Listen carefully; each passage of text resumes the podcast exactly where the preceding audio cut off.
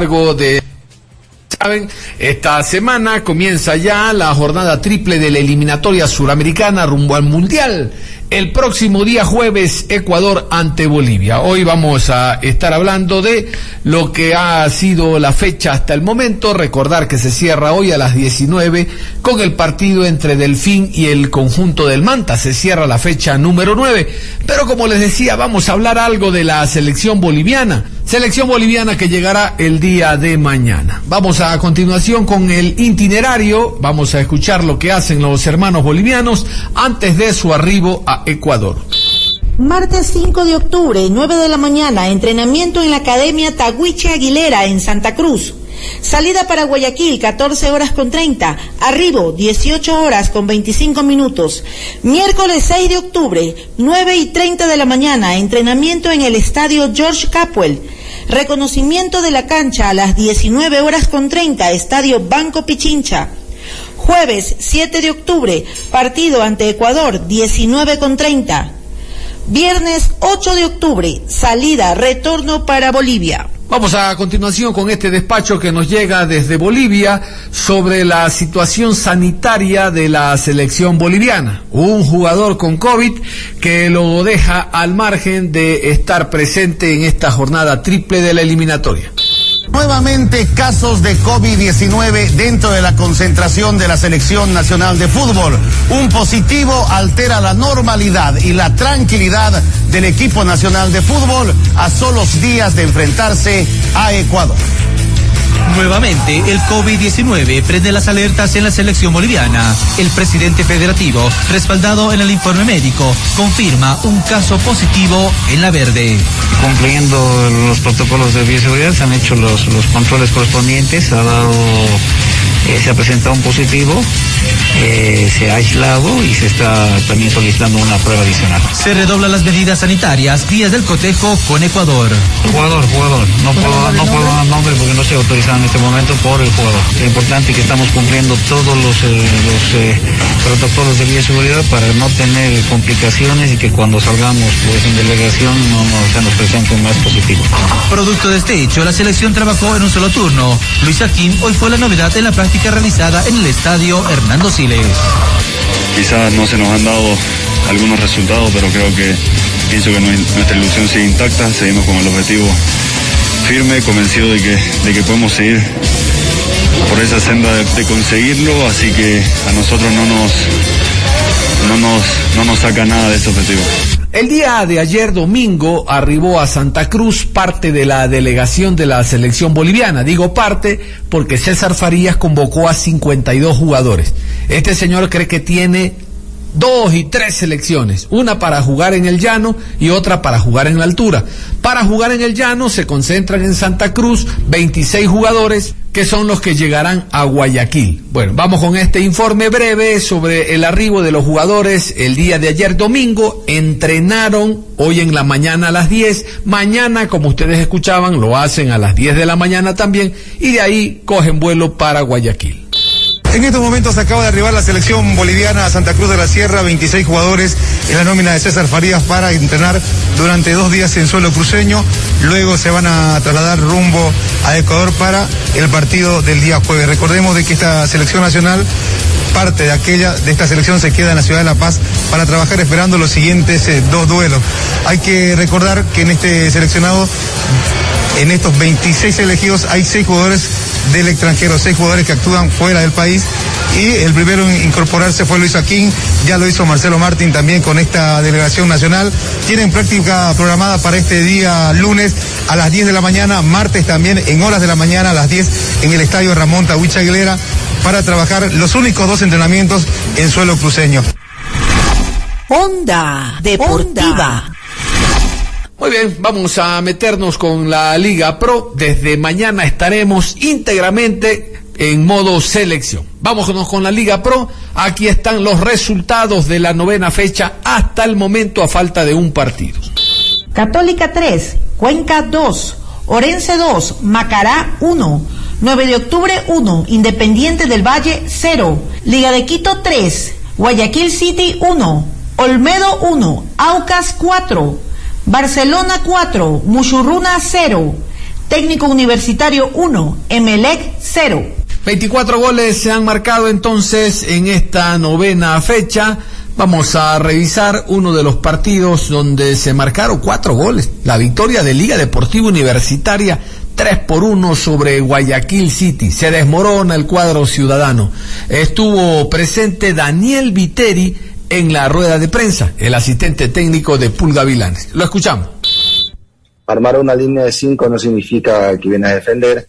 Ellos eh, nosotros, queríamos priorizar un poco más a los tres de arriba, que, que, que podíamos utilizar en el contragolpe, eh, eh, pero bueno, eh, yo creo que ellos son muy fuertes por las bandas, más por el lado de Perlaza.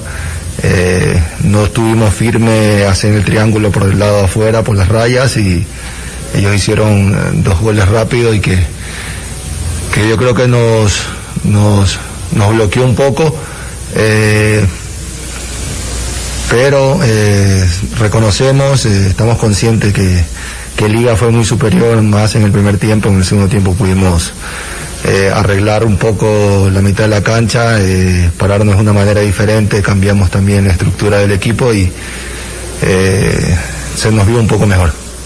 ¿A qué obliga en estas dos semanas que habrá la para y el 17 ya tratar de buscar una victoria. Urge tranquilidad, urge eh, mayor manejo de pelota en los 90 minutos. Daniel, una buena noche, un abrazo. Eh, sabemos en la posición que estamos, eh, no estamos en una buena posición, estamos eh, conscientes de aquello, pero yo creo, yo creo que en esta vuelta comenzamos muy bien.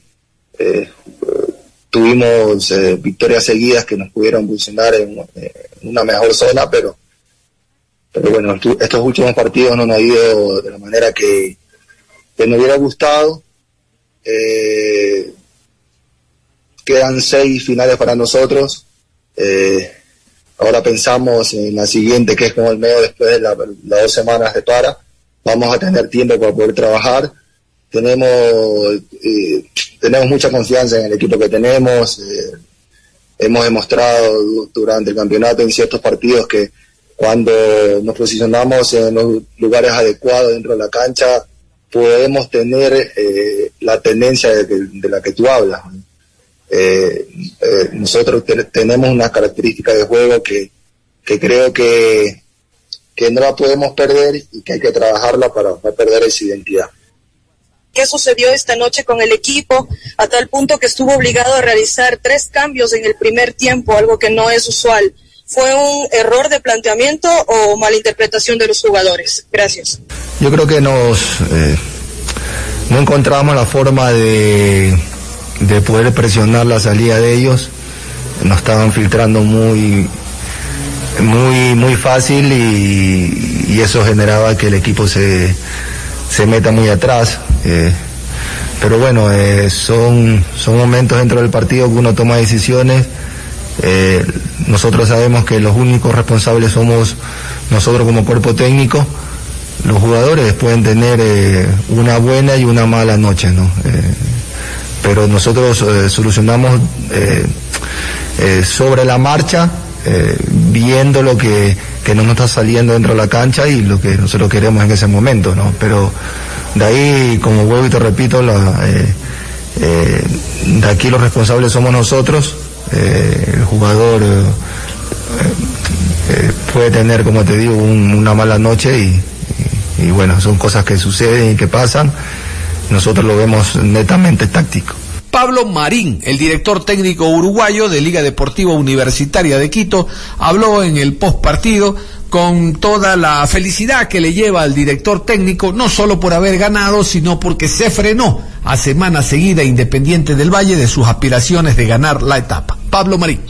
Yo creo que mm, la gran eh, ventaja que tuvimos hoy, que fue un equipo muy sólido, que presionó constantemente, que generó muy buen fútbol, con mucha circulación, en donde creo yo Guayaquil City nunca pudo encontrar líneas de pase, lo habíamos analizado muy bien y bueno, la verdad que se llevó todo como estaba planificado y, me saco el sombrero con los jugadores porque realmente hicieron un partido extraordinario, por momentos de un fútbol de élite. Ezequiel terminó con una contractura, no quisimos arriesgar, faltaba poco tiempo, estábamos bien, así que a pesar de tener un hombre menos, seguimos con la misma idea y por suerte ahora mm, creo que no es tan grave como pensábamos, así que vamos a esperar. Eh, yo creo que el partido estaba resuelto, o sea, estábamos muy bien. Se había hecho un desgaste muy importante con jugadores que no están acostumbrados a realizar ese desgaste, juveniles.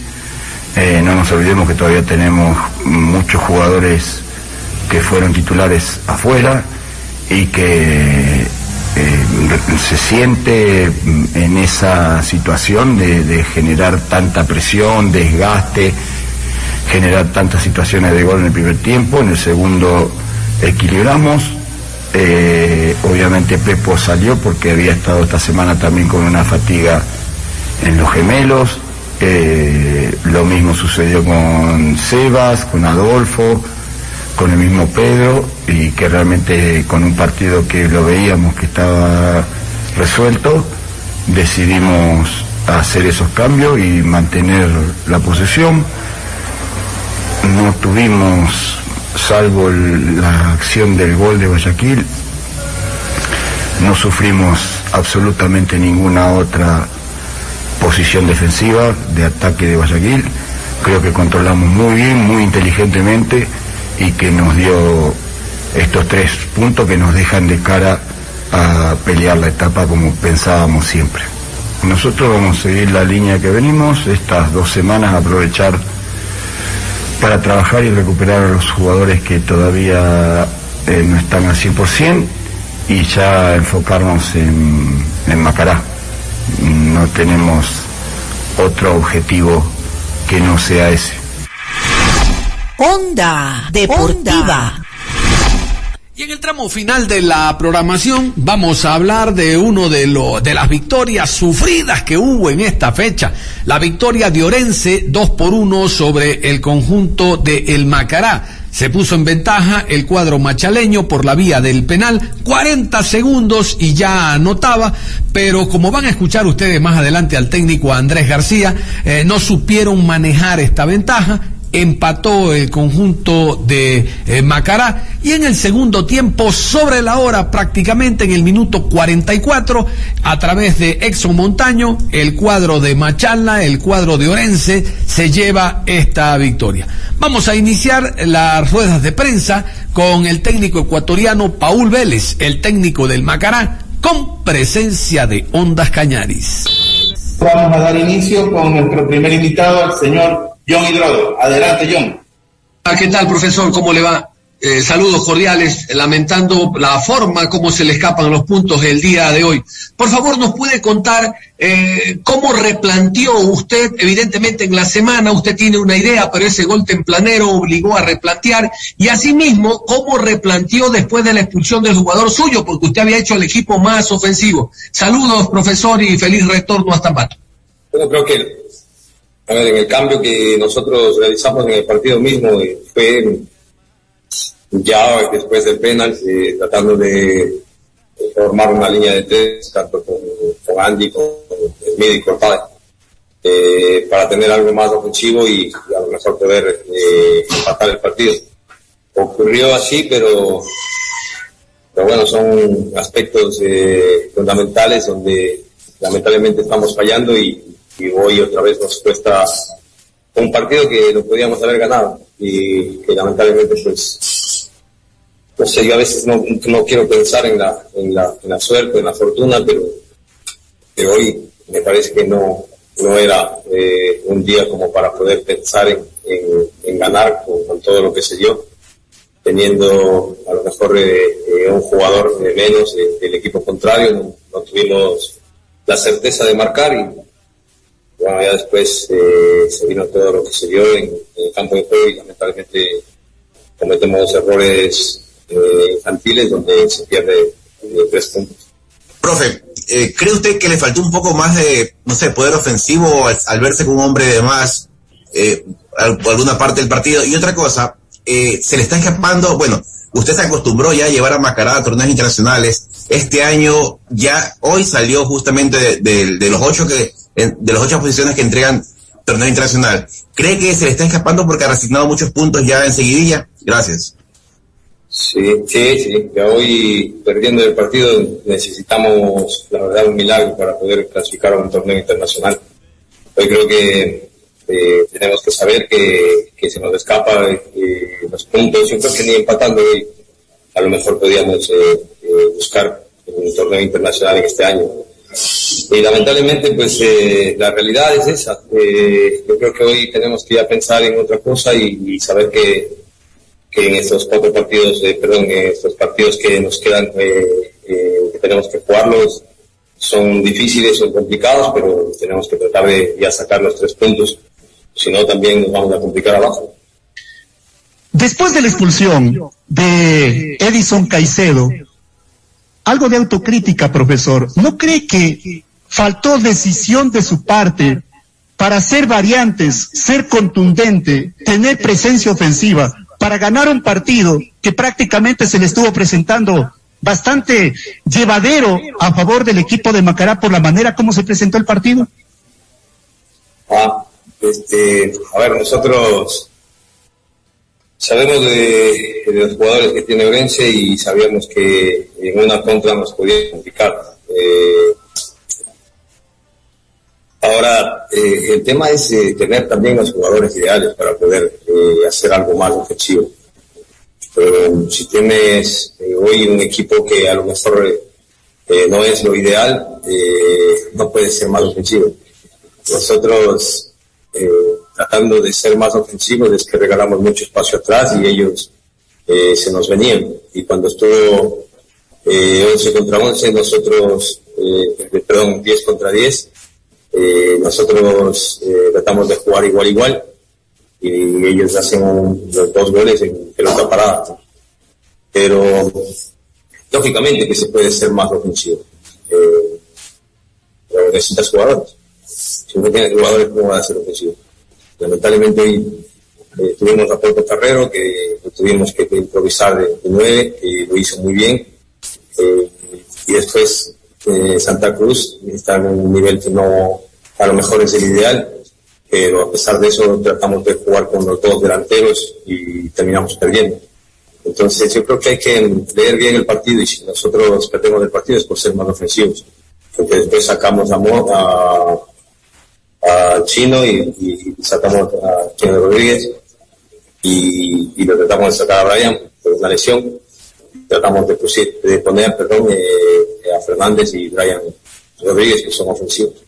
Entonces creo que le dio mal el partido. Nosotros por ser ofensivos perdimos dos.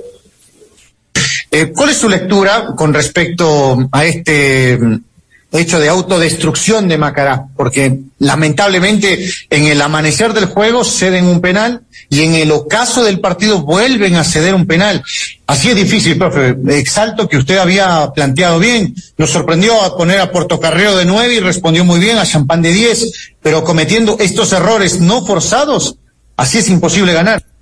Y es lo que nos ha pasado, eh, eh, la verdad, lamentablemente eh, se mejora en el juego, se, trata de, hacerlo mejor, pero tenemos, como digo, eh, unos errores que nos cuestan los partidos. Y arriba, pues también estamos teniendo errores al no concretar. Hoy tuvimos eh, tres, cuatro opciones en el segundo tiempo y, y no pudimos marcar. Y después, eh, verdad, una jugada tonta, ¿no? que, que, al finalizar el partido, y pues la hacemos. El primero me queda la duda, no sé si espera o no eh, según lo que se habla, no, no hay pena. Eh, pero tiene estas cosas. Eh, ya estamos acostumbrándonos a, todo esto que va pasando en, el campeonato, este año al menos, y lamentablemente pues no se puede hacer nada. Hoy tenemos que tratar de pensar en que tenemos que terminar este año y y si Dios lo permite, pues el próximo año armar un, buen equipo para no pasar esto que estamos pasando por ahora. Toda la alegría que tenía el director técnico, el español Andrés García, la van a escuchar ustedes a continuación por la forma como se gana sobre la hora y le permite sumar tres puntos de oro que lo siguen alejando de la zona de descenso al cuadro machaleño. Vamos a escuchar entonces al español Andrés García con presencia de Ondas Cañaris pues eh, me quedo con buena parte de, su pregunta para utilizarla como, respuesta. Quizá lo más positivo es que estamos un pasito más cerca del, objetivo principal, que es la salvación. Estamos con 26 puntos. Eh, el equipo encadena otro partido sin perder otra vez, eh, otra nueva victoria. No se consiguió desde el juego, estoy completamente de acuerdo, no fue nuestro, nuestro mejor partido a nivel individual. quiero destacar el compromiso colectivo al final y es, es importante porque eh, cuando más sufres, cuando nos quedamos con 10, los partidos cambian muchísimo de una fase a otra, se viven muchos partidos dentro del mismo partido. En esas fases del juego eh, sabíamos o sabemos, porque se entrena y porque los chicos lo trabajan, que es cuando más compacto hay que estar, cuanto menos tenemos que conceder, porque puede cambiar la acción otra vez, eh, puede cambiar el partido en alguna acción otra vez, que fue lo que pasó, ellos se quedaron con 10, a partir de ahí ellos dieron un paso atrás, nosotros nos sentimos un poquito más cómodos, más liberados, Tuvimos la, suerte de esa acción del penalti en la última jugada del partido y lo destaco y lo resalto porque antes o a principio de temporada estas cosas no le pasaban al equipo y se perdían puntos eh, injustamente cuando el equipo eh, merecía más. Hoy, por ejemplo, se ha merecido menos, eh, pero se han sacado los tres puntos del colectivo y lo quiero resaltar porque igual le decimos a los chicos por cómo trabajan, porque aquí no, nadie se cree más que nadie, porque todos suman los que entran del principio, los que entran después y eso es lo que nos está haciendo grande como equipo. Eh, indiscutiblemente eh, tenemos que mejorar la imagen que hemos dado hoy respecto al juego, recuperar la línea de juego que traíamos anteriormente en muchas fases del partido con mucho Bruna y sobre todo contra Guayaquil City, pero tengo que destacar lo positivo también lo negativo es para trabajarlo, para corregirlo. Tenemos ahora muchos días en la para para trabajar e incidir mucho en lo nuestro y seguir creciendo en lo nuestro y, de eso se trata y así lo vamos a, eh, lo vamos a afrontar. Siguiente, pregunta, John Lecher Hidrobo de Radio Onda Peñar. Adelante, colega. Gracias, Leonardo. Profe, ¿cómo le va? Qué gusto saludarlo, felicitarlo por la victoria, que total es lo más importante. Se ganó sobre la hora y a estas victorias se disfrutan más. Profe, la pregunta primero, ¿qué sensación tuvo usted que iniciando el partido se encuentre con esta ventaja, con el lanzamiento penal? Y la segunda, explíquenos por favor un poco las variantes iniciando el segundo tiempo el ingreso de Montaño, el ingreso de la Chicharra Matamoros. Nuevamente le felicito, un abrazo. Gracias, John. Bueno, eh, yo creo que somos el único equipo del mundo que le viene mal marcar en el primer minuto de partido, porque ya nos pasó contra Independiente y nos ha pasado hoy, que le adelantamos tan pronto, quizá el equipo perdió el ritmo del partido, es cierto que lo perdimos a partir del minuto 15, que no interpretamos bien cuándo jugar hacia adelante, cuándo tener esa pausa con el balón y queríamos jugarlo todo horizontal y, y para atrás, las variantes que metimos en la segunda parte con la entrada de, con la entrada de Edson y con la entrada de, la chicharra por Nico y por, por Nico y por Murialdo, lo primero la chicharra era para dejar una referencia muy posicional como es Edison Caicedo para estar cerca de sus segundas acciones cuando nos jugasen eh, directos para meter un futbolista en el eje de las acciones que había fases o, hubo fases en la primera parte en las que cuando estábamos atacando en campo rival jugábamos con, con medio centro interior muy lateralizado y con el otro interior prácticamente caía por fuera y no estábamos bien compensados para giros de juego y para pérdida y por eso metimos ahí a Caicedo con Matamoros de interior muy móvil y muy libre porque a Matamoros, eh, a la chicharra hay que darle muchísima libertad porque si le das libertad seguro que te va a aparecer en el último cuarto del campo y puede ser decisivo. Y el cambio de Edson por Murialdo, pues bueno, metimos a Murialdo de inicio una referencia para, para pivotear con sus centrales, tanto Smith como Cortávez son centrales grandes, centrales de disputa. Nosotros pensábamos que a partir de prolongaciones o a partir de entrar con interiores en duelos que pudiese ganar Murialdo, ya nos podíamos asentar eh, en el último tercio del campo, pero como le digo, la interpretación del juego ofensivo nuestro eh, no fue buena en la primera parte, no le estábamos encontrando en esas situaciones y metimos a eso porque eso quizá te da eso, pero te aporta el plus de que por los movimientos que te da te puede atacar un poquito la espalda y te puede dar un poco la profundidad que nos estaba faltando. Por ahí fueron los, fueron los cambios. Para esta para que tiene el eh, cuadro de Orense, ¿cuántos jugadores recupera usted para que en las siguientes fechas tenga más actividad y obviamente tenga el equipo completo. bienvenido, buenas tardes. En principio la idea es eh, recuperar eh, a todos, recuperar tanto a Vides como a Pisano. Tenemos que seguir la, evolución de, sus lesiones porque Eh, anteriormente nos hemos querido precipitar con ellos y meterlos antes de tiempo y ha terminado siendo peor. Entonces eh, tenemos que ser muy prudentes, muy cautos. Este parón nos beneficia porque son eh, dos semanas de para en las que si todo va bien creemos que para la semana de esta semana que viene para no la siguiente ya para preparar el partido de Melec creemos que podríamos tener a los dos o contaríamos con los dos para preparar el partido de Melec. Y ojalá ojalá porque son dos futbolistas muy importantes para nosotros en el día a día por lo que aportan y por cómo son como, como personas y a nivel futbolístico porque son dos jugadores que obviamente te marca la diferencia y en eso quiero resaltar también esa imagen como equipo, que pese a faltarnos esas dos individualidades tan importantes, el equipo se está haciendo fuerte y está sumando sin, sin dos futbolistas de ese calibre. Entonces, esperamos contar con ellos, esperamos contar con ellos para la vuelta. La importancia de este triunfo, sabiendo que es un rival directo, que usted lo mencionaba el día jueves en rueda de prensa, y sobre todo la que sintió eh, al momento con su cuerpo técnico cuando Edison Caicedo fue expulsado, consideró que por ahí el partido se podía abrir un poco, qué correctivos hizo para estabilizar su medio campo y que a la larga terminó consiguiendo los tres puntos. Muchas gracias. Bueno, eh, la fusión de Caicedo obviamente nos condicionaba primero porque sabíamos el rival contra el que jugábamos, como usted dice, nosotros lo consideramos un rival directo en, esa lucha por estar ahí en mitad de tabla y, alejarnos del descenso y, tratar de llegar con opciones en las últimas tres, cuatro fechas para, dar un pasito más la fusión de Edison Caicedo cuando juega contra un rival así, obviamente te condiciona y ya perdíamos un jugador por dentro que precisamente habíamos metido a Edison Caicedo de mediocentro posicional para estar equilibrado, para que no saltase a presión, para estar cerca de segundas acciones. Nos estaba costando defender con cinco por dentro, con cuatro y un jugador menos entendíamos que nos iba a costar bastante más. Entonces, eh, a partir de ahí seguíamos manteniendo el doble pivote con, con Matamoros y con, y con Asís, y sí que metimos a, a Wilmer Godoy, que es un perfil de medio centro, que lo puede hacer de interior, que lo puede hacer por fuera, primero para que llegase a las ayudas por fuera para las situaciones de 2 para 1 contra que nos están buscando ahí situaciones de 2 para 1, y por otro lado para jugar con la línea de 4 muy junta en amplitud, para que no nos encontrasen esos pases dentro. El trabajo que queríamos hacer con 5, terminar de hacerlo con 4, con, a, través más de, del músculo de, de Godoy, que es de esfuerzos amplios,